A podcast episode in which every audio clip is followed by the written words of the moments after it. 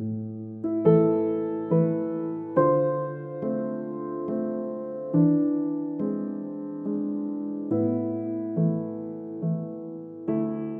好，欢迎收听故事 FM，我是制作人杜浩言。一天，爱丽丝坐在河边的草地上发呆，这时有一只白兔跑过，嘴里一边念叨着“哎呀，我要迟到了”，一边从口袋里掏出一块怀表瞧了瞧。爱丽丝感到很奇怪，就站起来追那只兔子，跟它一起跳进了树下的洞里。接着，一连串不可思议的事情发生了。你一定听过这个家喻户晓的故事吧？今天的故事讲述者 Melo，就像爱丽丝一样，在好奇心的驱使下，他也跳进了兔子洞，带着滤镜在两段感情中摸索朦胧的爱。Melo 出生在贵州一个县城，母亲从小就会将光宗耀祖的希望寄托在他身上，强调身份和阶级的重要性。在他的第一段婚姻中，Melo 努力想用新家庭弥补旧家庭的遗憾，实现所谓的阶级攀升，然而却并不顺利。在二零二二年末，他结束了这段婚姻，搬到了新的城市生活。就在这时，他结识了 M 先生。我叫 Melo，今年二十八岁，我是来自贵州，现在在 S 城市工作。大概是在二零二零年的七月份，呃，那个时候我从我出生地。呃，来到我现在工作的这个城市来工作和生活，因为那个时候刚离婚，我整个人状态非常的不好。然后来到了以后，认识了几个朋友，认识了以后呢，那天我们就提议出去玩儿。啊，我呢，我就跟着他们到处的满整个城市到处的转，这个酒吧唱到那个酒吧，那个酒吧唱到这个酒吧。嗯，到了差不多凌晨两三点的时候，我终于累得不行了，我坐在那个沙发上。我就往酒吧里面看，有一个人正在那里打碟，然后那个时候灯光很昏暗，然后音乐呢也比较舒缓，借着酒精的那个作用下，他是在灯光的那个笼罩下面很朦胧，有一种权威感。你知道人是有舞台效应的嘛？当所有的聚光灯聚在他的身上，你会觉得哦，这个人是有光环的。我看到那个人，我就觉得哇，这个就是。好像是我梦到的一个场面，是一个我期待已久的一个场面。那个打碟的人给我一种非常熟悉的感觉。嗯，我其实离婚很大一部分原因是因为我的父亲。呃，因为我的父亲常年的不着家，嗯，所以我在父亲这个角色上非常缺失。我经常自己幻想有一个父亲的角色出现在我的生活当中，然后。我看到他的时候，我觉得哇，这就是我幻想父亲的样子耶，就很神奇。首先他那个形象，他一米九几的个子，然后非常胖，呃，他穿着黑色的 T 恤，他因为是丝绸是光滑的那种那种面料，看起来整个人就很精致，很挺拔。耳朵上面呢还有银色的那个耳钉，就像那种 黑帮大佬一样。给人一种很踏实，然后无坚不摧，他很有力量的那种感觉。然后我鼓起勇气，我就走过去。当然我没有径直走到他面前，我就坐在他前面，我拿着我的酒，我就静静的看他打碟。当然他也出于一个职业礼貌啊，偶尔也会抬起头来看我一下。然后大概打了一个小时了以后，我就提前出来了，我就跑到了这个。酒吧的外面和我的朋友们一起谈话，我当时就觉得后面的气压很强，因为我喝醉了，我也不想动，我就觉得气压很强。这个时候我发现他就站在我身后，当他开口的时候，我就觉得那个声音是从头顶传下来的。他说：“哦，你们在这里玩呐？嗯，我下次到什么什么有活动。”我才缓缓地转过头去，我没有看到他的脸，我只看到了一个肉肉的胸口。然后哦，原来你从舞台走下来，那个气场依然没变，依然非常的霸道总裁。他在和他的朋友攀谈，今天就是哪里打碟啦，然后今天有哪些表演呐？然后他的朋友呢就很调皮，就指了指他手上的那个手链，因为他的手链是一个 S.M 的那个皮手环，就说：“哎，这个是哪里得的？”然后他就说：“哦，这个是我做爱的时候那个女的送给我的。”我当时觉得啊，这种事情可以拿出来说的吗？我觉得很好笑。哦，我才发现啊，原来这个人和我的朋友他们是认识的。就说，哎，这个是我们新认的认识的朋友啊，Melo 啊，要不要加一下他微信啊？他刚到这个城市，你可以带他玩一玩呐。说好，那我们就互加了微信。刚移居到新的城市生活时，Melo 暂时还没有找到工作。有天早上，他精致打扮了一番，出门跑了步，然后走进了附近一家星巴克，准备买杯咖啡休息一下。买了个咖啡，一转过来，他又坐在星巴克的那个椅子上面，在在看着手机。因为他穿了一个黑色的 T 恤，搞不好他也是来跑步的。我看他那个样子，就已经完全褪去了那天打碟时候的那个光彩，就非常日常，但是那个霸道的感觉依然是在的。然后我就转过去，我就跟他打招呼，然后说嗨，我不知道他名字。他说哦，我知道你，你是 Melo 对不对？哦，原来你还记得我的名字啊。然后我就坐下来，我就问他你来这里做什么呀？他说我住在这附近啊，我也过来跑步啊。我约了个朋友，早上他跟我交接一些工作的事情，然后我就跟他讲说哦，正好我也住在这附近。然后他就邀请我说，哎，要不然。再走一段路好了，我说好啊，那这个方向正好是去地铁的那个方向哈，我就陪着他走了一段。他问我多大年纪啦，有没有工作呀，嗯，有没有结婚呐？然后我就告诉他，刚来这个城市，先玩几天吧。哎呀，我比较倒霉，我离了婚过来的。然后他就笑笑，说离婚，哎，小事儿，我都离了两回了，这个我比你有经验。好像那么沉重的事情被他一笔带过了。他比我想象的还要更开放，他就聊起了他的两任妻子的故事，他大儿子的故事，他小儿子的故事。我说啊，你你见面就跟我说那么多私事儿吗？会不会不太好？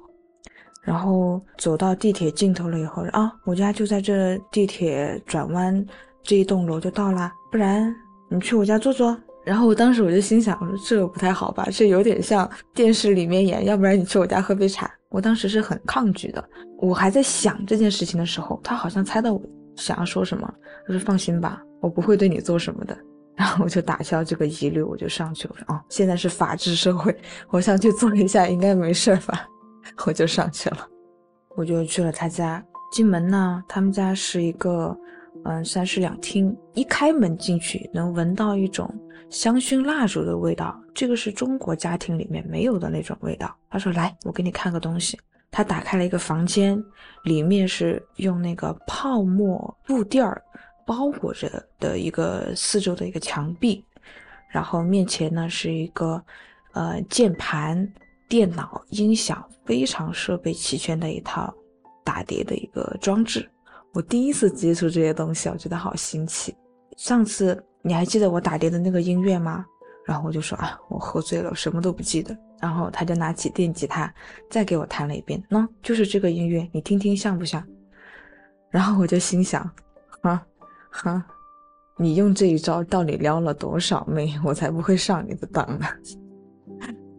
然后他就打开了一张照片，里面是他年轻时候瘦的那会儿。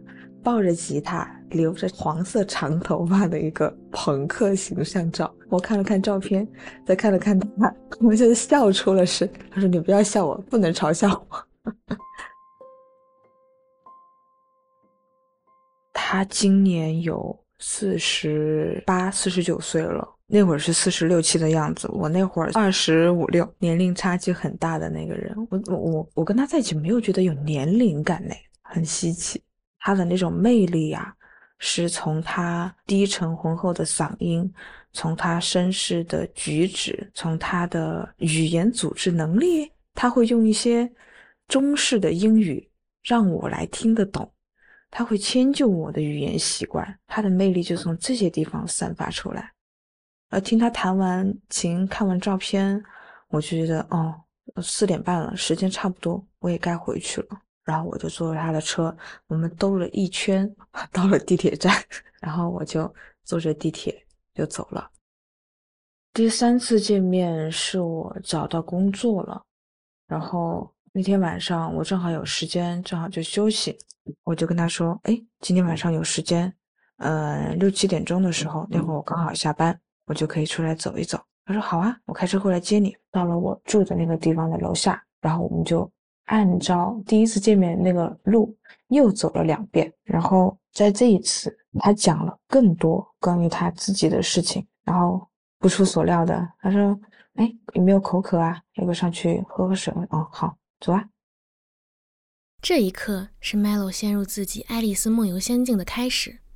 M 先生多次主动邀请他进入自己的私人空间，谈论私密的话题，不断试探着 Melo 的边界。他的亲切和神秘，魅力和危险，使 Melo 的好奇心和探索欲越来越高涨。我当时戒心就没有那么强了，反正熟了，我就跟他上去。然后到了楼上了以后，我们就坐下来。他按照他自己的习惯。把空调开到了最低，我说你不行，你得给我找个毯子给我披着，我就捂着毯子，跟个山顶洞人一样坐在那里。然后他就把音乐打开，当然他放的那个音乐就是那种很地下的那种音乐。然后我们就开始聊他前妻的故事，他就告诉我说，啊，婚姻不幸很正常啊。那我第一个妻子，她就是一种很偏激的一个人。她还是个异教徒呢，然后她家里面会挂那种黑黑的贴画啊，会有那种占卜的卡片呐，整个就是一个神婆。然后他对我的控制欲特别强，但是啊，我受不了，我就喜欢自由自在的。讲完这个呢，他又在跟我展示他身上的纹身，他会露出手臂，露出脚踝，展示更多身体裸露的部分，我觉得有点怪怪的。我披着那个毯子，我是其实我是害怕。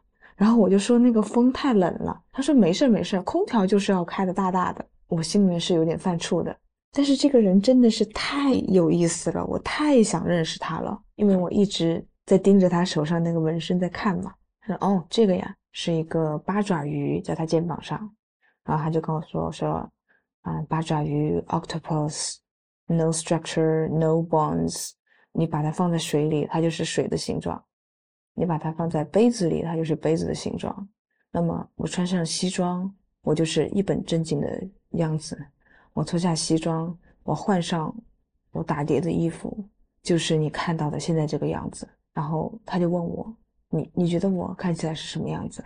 我说：“很很坏。”我的脑子里面冒出来的第一个想法，我以为他会很惊讶，没想到他点点头，他就一笑：“嗯。” Nice，这就对了，一副那样的表情，因为他一一样的在那个昏黄的灯光下啊，在那个音乐的氛围之下，在那个危险又亲切的环境下，看他我有点看得入神了，然后嘴巴就微张着，我就盯着他，他就凑过头来想要亲我。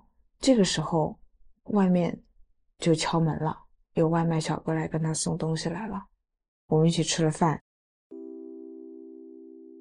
我第一次见他的时候，他手上不是有那个 S.M 的皮手套吗？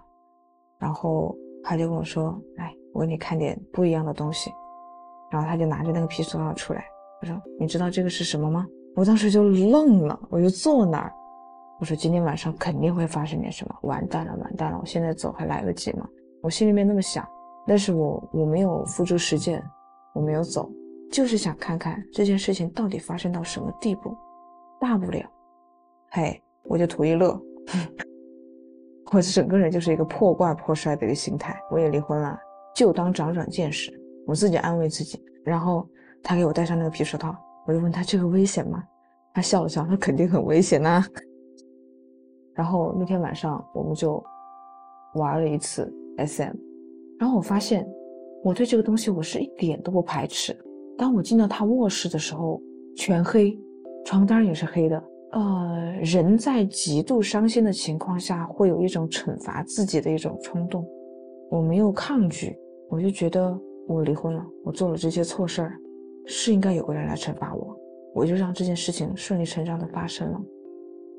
那天过后醒来，就是满地的枕头，然后他黑色的浴巾洒到处都是，我就躺着，然后他的背就对着我，我没有觉得害怕。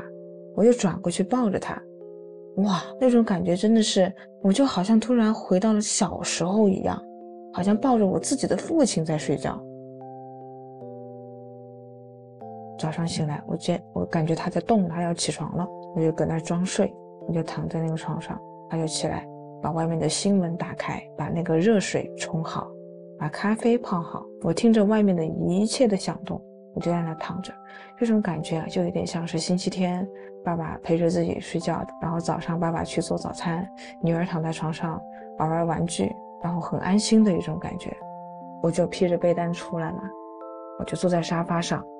衣服也没有穿好，后来他说：“你赶紧穿衣服啦，我们来不及了，我得开会了，我都迟到了。你看，我都迟到了半个小时了。”我就在那嘻嘻笑笑的在那穿衣服。他穿了一身特别笔挺的西装，耳朵上呢依然有那个耳环，头发梳的往后面梳的整整齐齐的。那个场景，我我天，就和电影里面演的那种霸道总裁有什么区别？我当时心里面小小的震惊了一下，哇！啊！我就愣在那里，不敢动了。我看着他，呆呆的，我就坐在那儿笑。回家之后，因为那天休息嘛，我就躺在床上，一遍又一遍的咀嚼每一个场景，从进门点餐到喝酒，到我们一起睡觉，到早上起来看太阳，到出门，这是我从来都没有过的。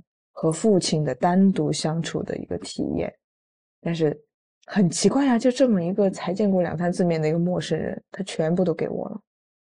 就是我的父亲，从我记事以来，他对我最多的教育就是你好好读书啊，然后他也不会关心我多少岁了，也从来没有给我过过生日。几乎没有给我买过衣服，长大以后就几乎没有关心过我什么，也不会主动打电话问我。我在想，如果他能成为我的爸爸，或者说我认你当干爹吧，那也不错呀。但是我只是那么想而已。而且我的理智一直在拉扯着我说，你不能陷进去啊。他的生活的那个背景和半径范围距离你那么远，你要陷进去那就可麻烦了。但是我就是深深的被他吸引，他给我的那个照顾，他就是如何用那种语气来对我说话，这个是在我过往的生命当中从来没有过的。那个时候有点恋爱的感觉，但是我不愿意去承认他。Melo 想把这一切当成一场美梦，他知道自己和对方是没有可能的。离开 M 先生身边，回到中国人的圈子里，就是回到现实世界。而再去见他的时候，就可以重新走回梦境。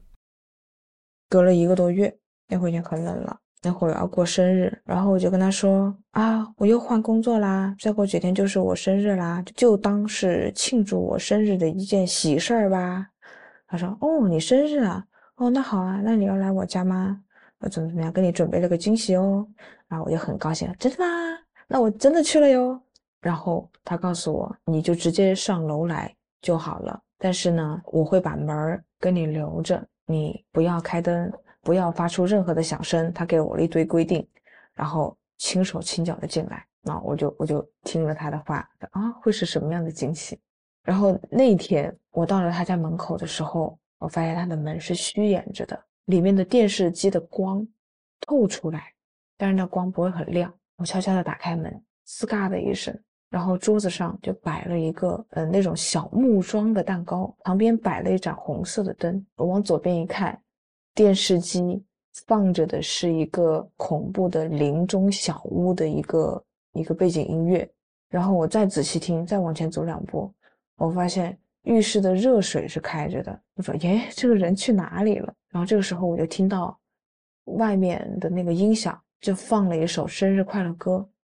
那个生日快乐歌不是普通的那种音调，它是一个有点像哥特教堂里面那种管风琴的音调。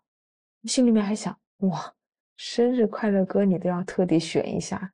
然后他就从窗帘里面走出来，他说：“啊，Melo，Happy Birthday，生日快乐啊！就是蛋糕有点小。”他就拍了一下我的头，就觉得依然是那种。父亲的亲切感，因为他整个人抱起来像一只超级大的那种公仔熊一样，软软的、热乎乎的，就觉得很踏实、很安心。他问我要不要许愿呐，然后我就说，我许愿，我要变成和你一样的人。他就喝了一口酒，好像被呛到的样子，把酒杯放下来。他说：“不不不，你可不要变成和我一样的人。嗯，我的这个生活经历太坎坷了，千万不要，千万不要。你想啊，那么强大又稳定，待人又亲切，谁不想变成那样的人呢？”我说：“不，这就是我的生日愿望。”我就把蜡烛给吹了，我就把蛋糕给吃了。那天我就洗了澡，然后就早早的就睡了。我躺在床上，他也躺在床上，他就突然不说话了。他突然跟我说：“Melo。”真的好想死啊！当时也愣了一下，突然说这个话，他说不是，你知道我每天真的很痛苦，我睡眠不好，你也知道我现在家庭这种情况，我不知道怎么办了，我真的很想死。我告诉你，其实我有女朋友。哦，我听到这句话的时候，我心里面揪了一下，我我开始觉得有点嫉妒了。他说我不信，你怎么会有女朋友？他说我真的有女朋友，他也有一个女儿，但是我们因为子女太多，我们没有办法在一起。不然我和他相处的很愉快。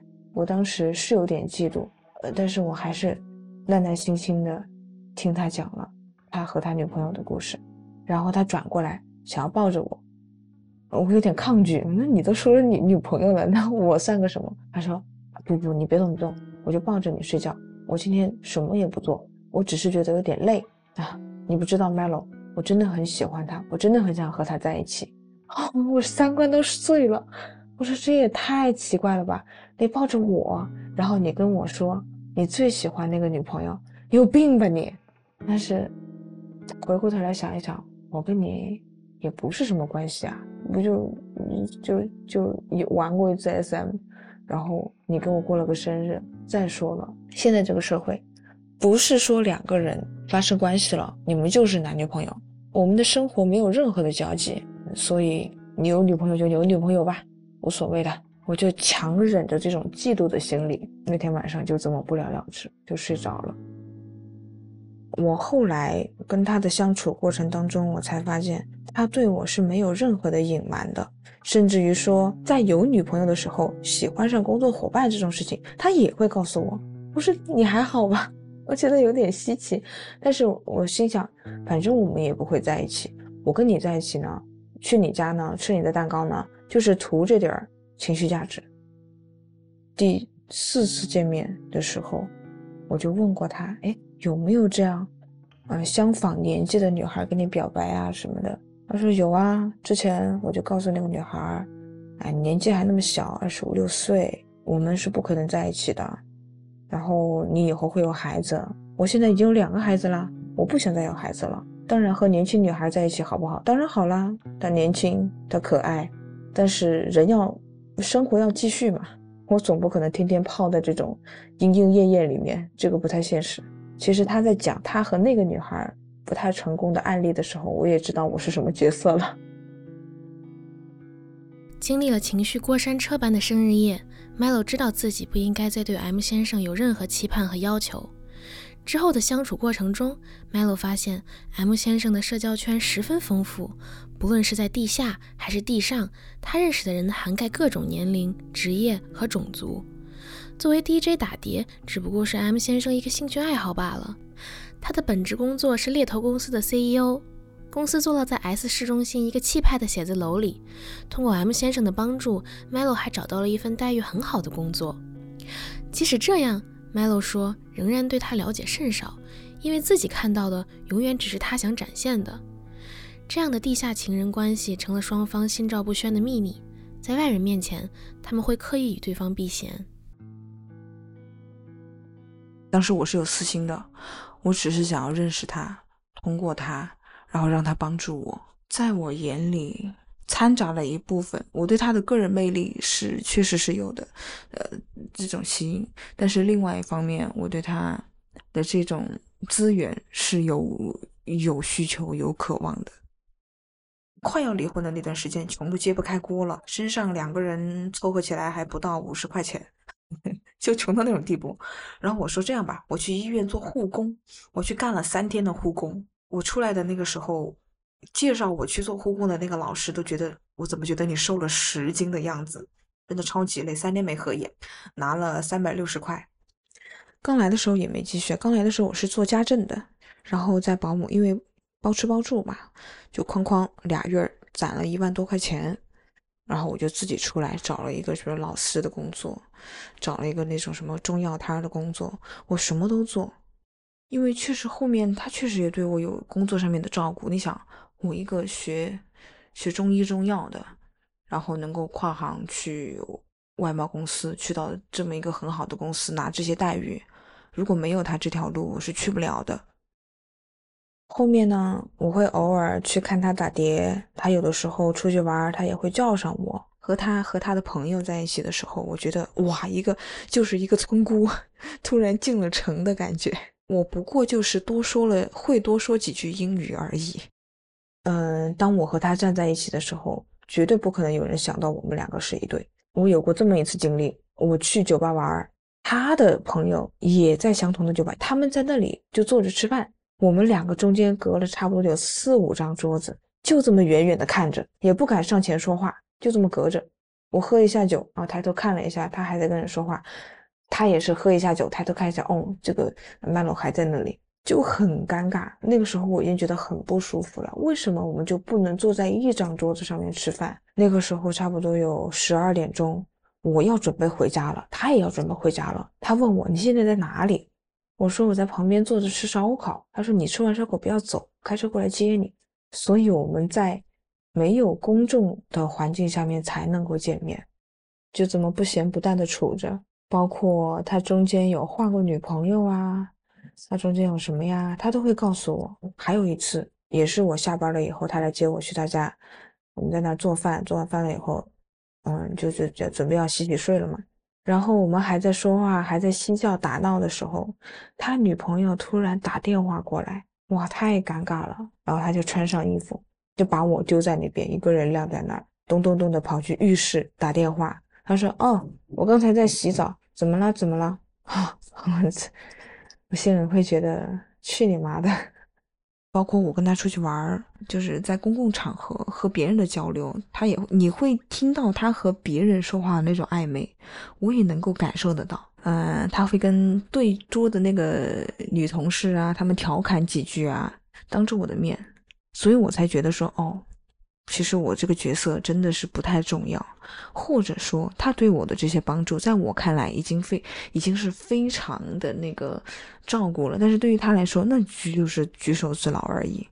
确实有点那个感觉，就是我的滤镜太重，或者说我我真的是见识太少了。别人稍微给你一点点这个甜头，我都会觉得很不得了。这样的关系持续了一年左右。两人都搬离了 S 市，去了 H 市，联系也逐渐减少。Melo 有了新恋情，和 M 先生偶尔只是会作为普通朋友见面。偶尔有的时候，他有一个小摩托，他自己改造的，他会骑着那个摩托，大晚上的跑到我这儿来，就是为了看我一眼。看完了，我们在海边坐一下，他就回家了，就什么都没发生。很神奇的一次哈，我之前跟他亲亲抱抱、举高高什么的。还有那种人和人的磁场的那种那种流动，但是，嗯，他最后一次就是来我家，我抱着他，他想要亲我，但是我的身体就往后缩，我我不喜欢，就是被你这样抱着，你不要搂着，我觉得很抗拒。哇，我突然意识到我不喜欢他了，消失了那种感觉没了。又过了小半年，M 先生开了家餐厅，和自己的儿子一起经营。初夏的一个晚上，Melo 溜达到餐厅，想去看看 M 先生，结果店里只有他儿子。后来，Melo 才知道，这一次见面，M 先生的儿子竟然对自己一见钟情。他有告诉我说，我要开一个新餐厅，到时候来我们餐厅玩。嗯，我到了那个餐厅那里，我没发现他。他说没事没事，我儿子在那个餐厅里面，我让他给你打个招呼吧。他儿子也是一米九几的大个子，但是他儿子留了胡子，戴个小帽子，是穿一个黑色的衬衫，和他爸爸是一个风格，只是没有打耳钉。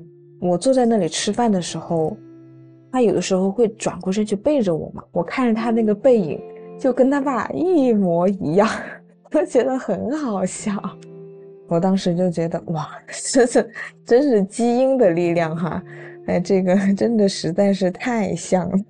他儿子看到我，他很兴奋啊，这他说：“嘿，你就你就是 Melo 吗？”说啊，你好啊，你来餐厅吃饭，哎，你觉得怎么样啊？餐厅的这个，我爸爸已经告诉我了啊，我有朋友，然后在餐厅里让我过来给你打个招呼，哎，你好啊，你好啊，反复你好了好几次。然后他进进出出都在不断的在关心我用餐情况怎么样，嗯，玩的开不开心，吃的开不开心。然后我就告诉他说，这个咖啡有点酸，为什么呢？可能是你们那个机器啊，那个热水的那个系统坏了。你再拿热水帮我冲一个咖啡吧。他就尝了一下，就端起我的杯子尝了一下。我说这个老板真够大大咧咧的。说哦，确实有点酸，他就去重新给我搞了一杯。他说啊，这一杯行了吗？然后怎么怎么样？他说哦，他就坐下来，跟跟那儿顶着我跟我聊天。我在那吃着饭呢，嘴巴里面都是包着的食物，我不知道我该说还是不说，我就把东西放下，就耐心的陪他搁那儿聊。他说我爸爸提起过你哦，他说你人很好，怎么怎么样？你现在在哪里工作啊？哎，你多大年纪了呀？聊了一个多小时，他。几乎把他所有想知道的信息全部都套光了，然后我说不好意思，我这个我得回家睡觉了。他说哦，那真的很遗憾，那下次再约你，你还会再来吗？然后如果你来的话，那我我就我我再给你重新冲一个咖啡。没事没事，It's on my house，我我算我头上。你说好，下次再说吧，我就走了。我都懵了，我说我去，就是有一种。我希望他父亲能够热情一点。我曾经都幻想过，哎，我们会不会一起说话呀？就去餐厅吃饭呀，聊得热火朝天什么的。哇，在这一刻，全部都实现了。如果说 M 先生像深不见底的大海，他的儿子就像水流湍急的小溪，活泼而直接。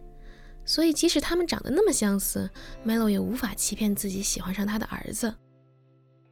他后来才告诉我说，我当时看你的第一眼的那个样子，我就觉得你很可爱，我很喜欢你。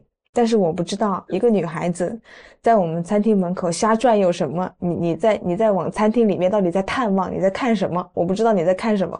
我肯定不能说我在看你爸呀。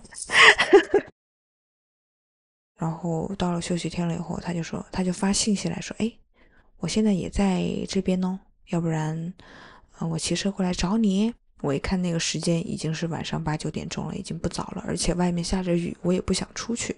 其实我不太希望他来，但是没想到呢，他就去找他的父亲要了钥匙，骑着摩托车过来。既然已经下雨，下雨下也越下越大了，那你就过来吧，我给你开门，你坐一会儿，到时候你就走。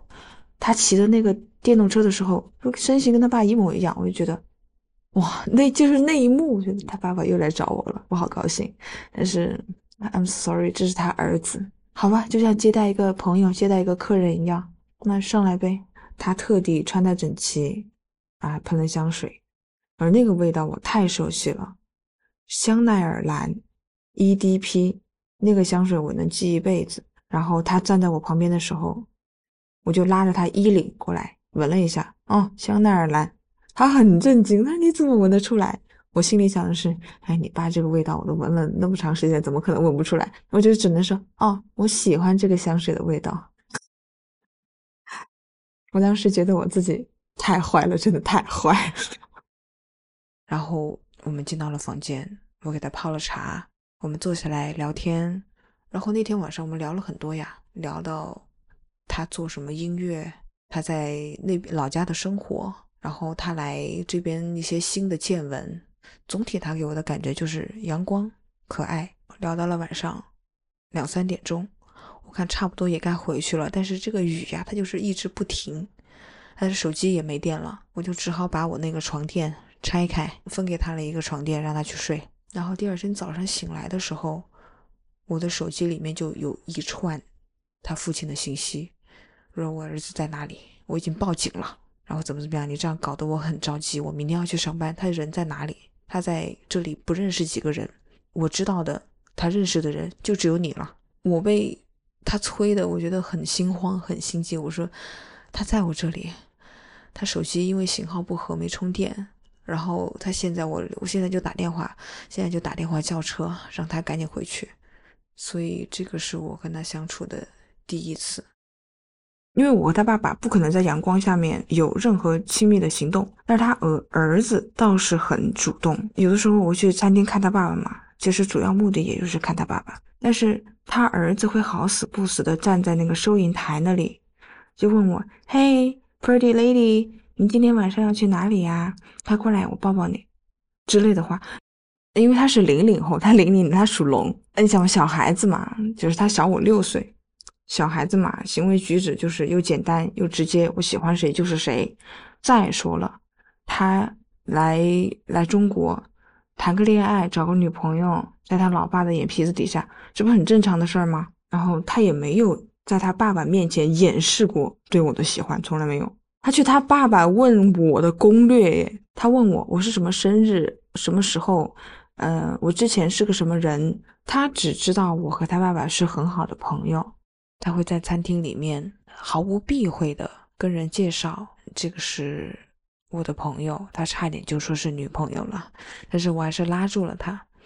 他会在在公众场合拉着我的手进他朋友的这个酒吧里面，向他的朋友介绍我，这个是他的父亲不可能去做的事情。他他的那个餐厅啊，在一个小巷子里面，回来的时候呢，他会搂着我的肩走回来。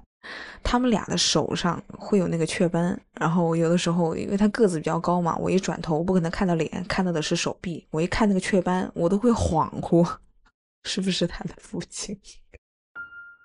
有一次，我们公司放假就放了一天，同时那天我也约好要和朋友去游泳，他就很高兴的问我啊，他说：“你会来我们餐厅吗？呃，你要和朋友去游泳，对不对？你什么时候回来呀？”那要不要我给你打车呀，还是怎么怎么样？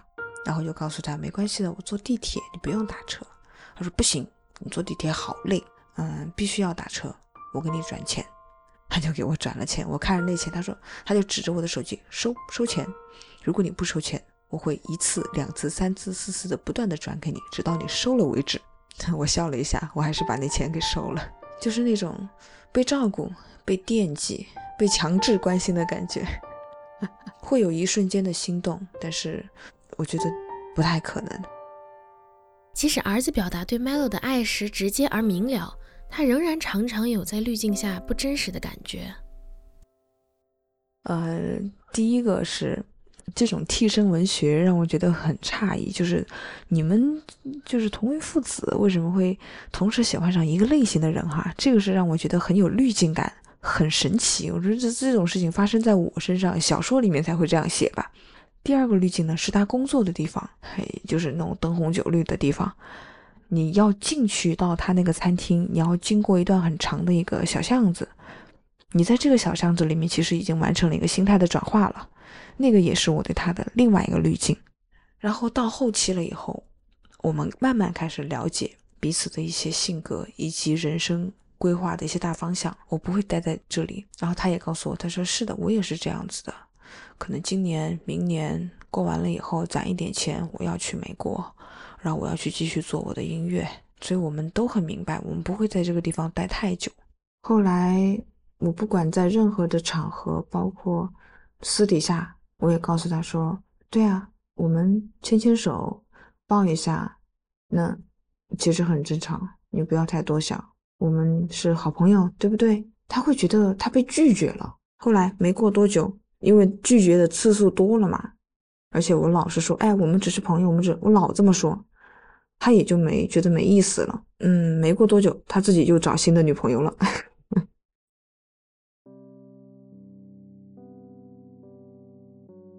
姐姐把爱丽丝脸上的叶子拿掉，说：“醒醒，爱丽丝，你这一觉睡得可真长啊。”在梦的结尾，M 先生有了新的伴侣，和自己的未婚妻合伙开餐厅。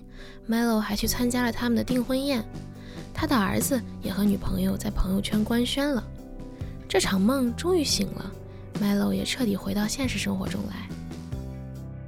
然后我现在呢是一个住家的家教，白天我要给孩子们备课，晚上要给他们上课，我就完全没有自己的时间。不过这样也好，我可以拿到更高的工资，我可以不用出门，然后攒了钱，我出去留学也好，去国外也好，就是我的生活就就真正的正式开始了。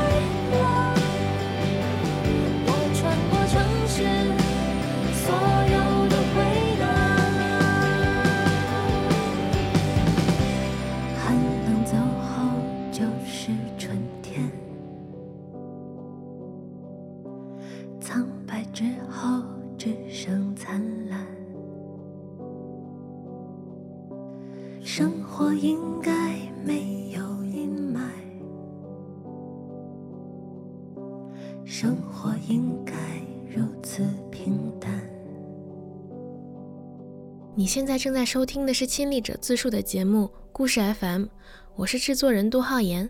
本期节目由我制作，声音设计桑泉。感谢你的收听，咱们下期再见。